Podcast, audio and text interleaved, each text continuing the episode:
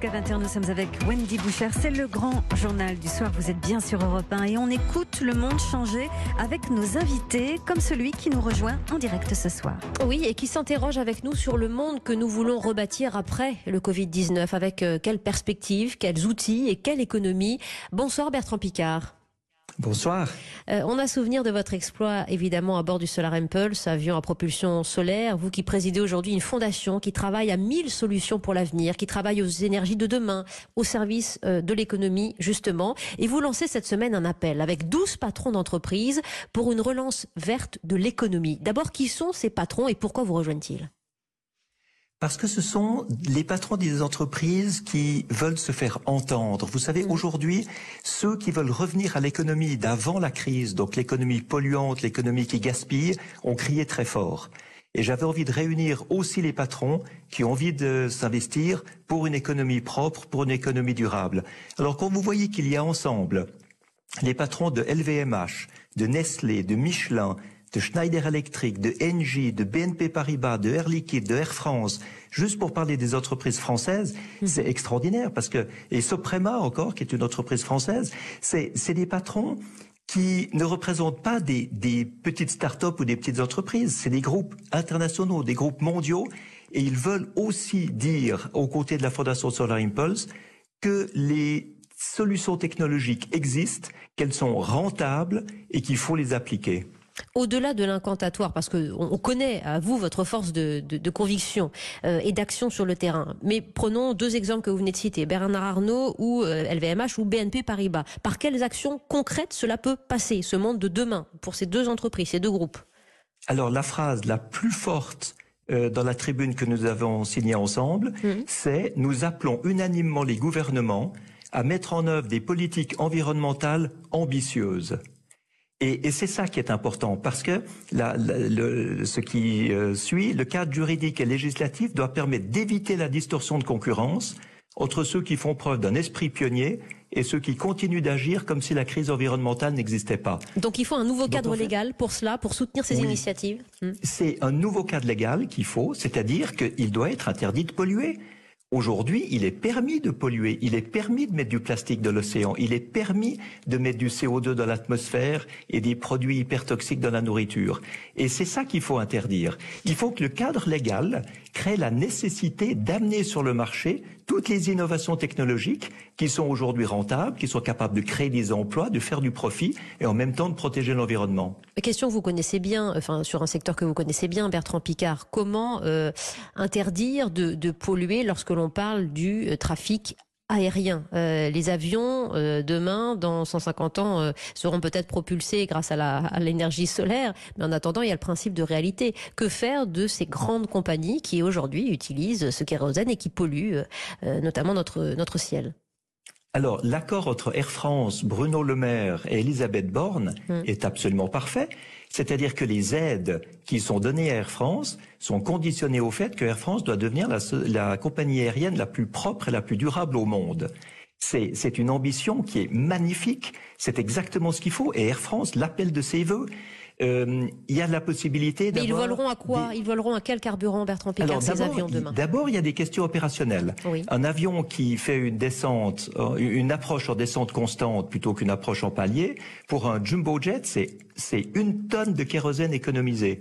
Il faut des lignes beaucoup plus directes, des voies beaucoup plus directes pour, pour avoir moins de trajets à faire en vol. Aujourd'hui, c'est très difficile à faire parce qu'il faut négocier entre les contrôles aériens de tous les pays. La crise du Covid va certainement aider à avoir des routes qui permettent d'économiser du carburant. Les questions de vitesse également. Si vous allez très vite et qu'ensuite vous attendez parce que l'aéroport est, encombré, vous avez gaspillé du kérosène. Il faut aussi que les flottes soient équipées des avions les plus modernes. Euh, le Airbus Neo consomme 25% de moins de carburant que, que, que, ses concurrents et que les avions plus anciens. Donc il faut aussi renouveler les flottes. Donc on voit que on peut être économe en énergie, on peut avoir des avions qui font moins de bruit, des avions plus efficients, et en même temps, on stimule l'économie et l'industrie à créer ces avions, à les construire, et on voit que l'énergie grise qu'il faut pour créer ces nouveaux avions est compensée très rapidement par les économies de carburant qui, qui sont faites.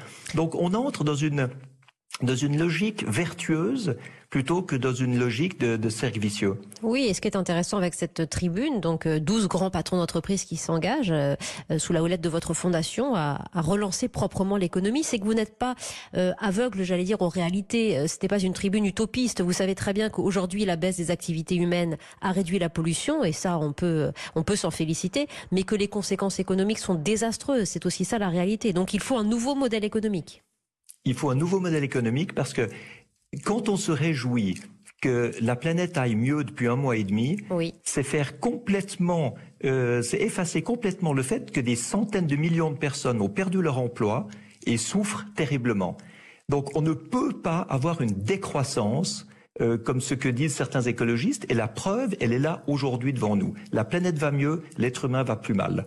Donc il faut clairement un modèle d'économie qui soit une économie de croissance qualitative et pas quantitative. Il ne faut pas toujours plus de choses, mais il faut remplacer ce qui pollue par ce qui protège l'environnement.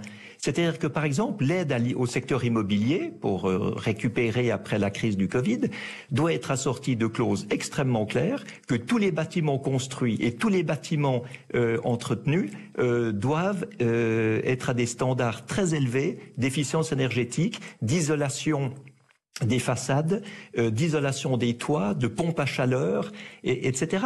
Donc, imaginez-vous le marché industriel du siècle que représenterait le remplacement de tout ce qui pollue par ce qui est propre par ce qui protège l'environnement. Ça permet de créer des emplois et de faire du profit. Et c'est là que s'engagent ces patrons d'entreprise. Quand vous voyez BNP Paribas, ils savent très bien que c'est là qu'ils vont pouvoir également amener des, des, amener du financement, faire, euh, amener des emprunts. Bien sûr, bien sûr. Euh, euh, toute l'économie peut, peut redémarrer sur cette nouvelle base après la crise du Covid, mais surtout ce qu'il faut, c'est ne pas revenir en arrière à ce que nous avions avant, parce que ça, ça nous amenait dans le mur. Euh, ce soir, Bertrand Picard, en direct depuis la Suisse, vous parlez aux auditeurs français, francophones, du moins sur, sur Europe 1. mais comment parler aussi au gouvernement, aux administrations américaines, chinoises. Comment, quel rôle de poil à gratter pouvez-vous jouer, vous, vis-à-vis -vis aussi de ces gouvernements et de ces instances qui qui ont le pouvoir décisionnaire hélas, sur l'économie et sur le monde de demain? Alors j'ai rencontré Xi Jinping, j'ai rencontré Poutine, j'ai rencontré Modi, j'ai rencontré beaucoup beaucoup de chefs d'État et je leur ai annoncé que j'allais venir avec ces mille solutions qui sont financièrement rentables pour protéger l'environnement. Ils attendent ça et le but c'est justement de pouvoir leur donner des outils pour pouvoir introduire les politiques environnementales beaucoup plus ambitieuses que tous les signataires de notre tribune demandent et que beaucoup de gens demandent dans, dans le monde maintenant. Et si c'est simplement moi qui vais le demander en tant que président de la Fondation Solar Impulse, ils vont me recevoir, mais je ne sais pas du tout s'ils vont l'appliquer. Par contre, si je suis euh, avec une délégation de grands entrepreneurs, de grands patrons d'entreprises qui ont des multinationales, qui emploient plus d'un million de personnes, ben là, ils vont m'écouter parce que ce sera plus de l'utopie, ce sera plus du wishful thinking. Mm-hmm. Ce sera vraiment les patrons d'entreprise qui disent nous pouvons faire plus de profits et créer plus d'emplois si nous entrons dans une dynamique de développement durable et de croissance qualitative qu'en revenant à la situation d'avant, parce qu'il ne faut pas oublier la situation d'avant. Juste avant le Covid, c'était pratiquement une récession. Euh, beaucoup de patrons d'entreprise m'avaient dit le carnet de commandes commence à s'écrouler. Et pourquoi? Parce que ceux qui pouvaient s'offrir quelque chose se l'étaient déjà offert. Euh, donc il fallait pouvoir leur offrir quelque chose de mieux, quelque chose qui va pouvoir leur permettre de, de, de, de changer ce qu'ils ont en le remplaçant par quelque chose de mieux. Donc très clairement, très clairement, si on ne change pas, oui, si on ne change pas Bertrand Picard, on, on périclite.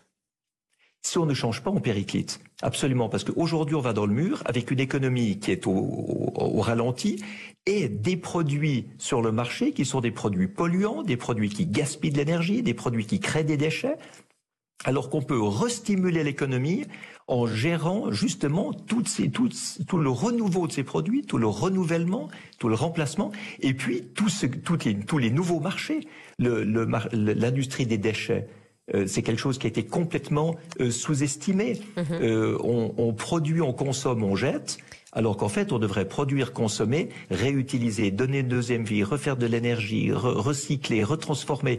Tout ça, on voit que c'est possible. On a dans la Fondation Solar Impulse sélectionné des, des modes industriels qui consiste à retransformer tous les déchets à l'échelle moléculaire pour les retransformer en, matériaux réutilisables. Il y a des startups qui sont prêtes dans les starting blocks. Il suffit de leur donner la possibilité d'accéder au marché par un cadre légal qui encourage euh, la protection de l'environnement plutôt que celle d'autrefois qui encourageait la pollution. Voilà, sans distorsion de concurrence, je vous recommande cette tribune euh, euh, sous la houlette de la fondation que vous présidez, la fondation Solar Impulse, Bertrand Picard, avec 12 grands chefs d'entreprise qui s'engagent pour la relance propre de l'économie demain. Vous avez évoqué quelques solutions sur le millier que vous portez un peu partout à travers le monde. C'est passionnant et merci de votre présence sur Europe 1 ce soir.